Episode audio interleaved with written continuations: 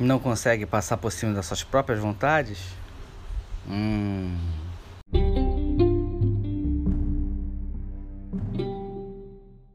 Eu sou Doze Emanuel e vem comigo, que hoje eu vou te contar uma história que vai mudar a tua vida e vai tocar o teu coração e a sua alma.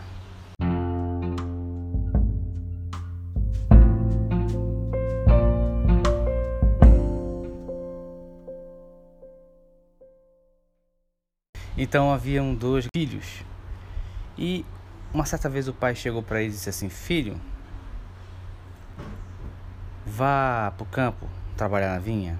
E ele disse: Não vou. Mas logo depois se arrependeu e foi. E o pai chegou para o segundo filho e disse: Filho, vá trabalhar no campo, na vinha. E o filho disse: Tá bom, papai, eu vou.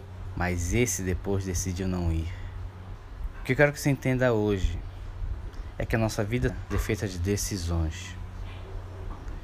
Muitas decisões podem trazer maldições para a nossa vida, mas muitas podem trazer bênçãos também.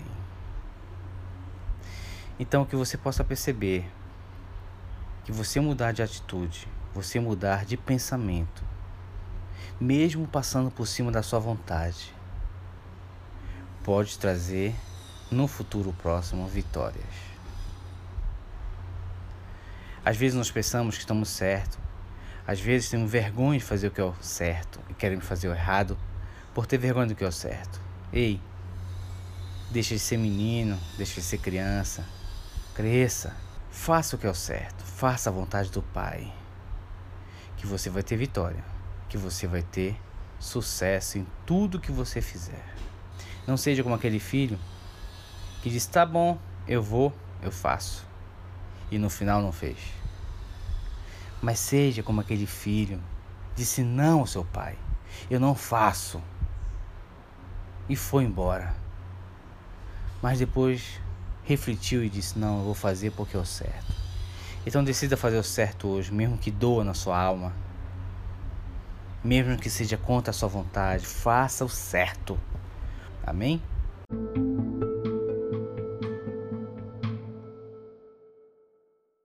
Se você gostou dessa mensagem, compartilhe com outras pessoas.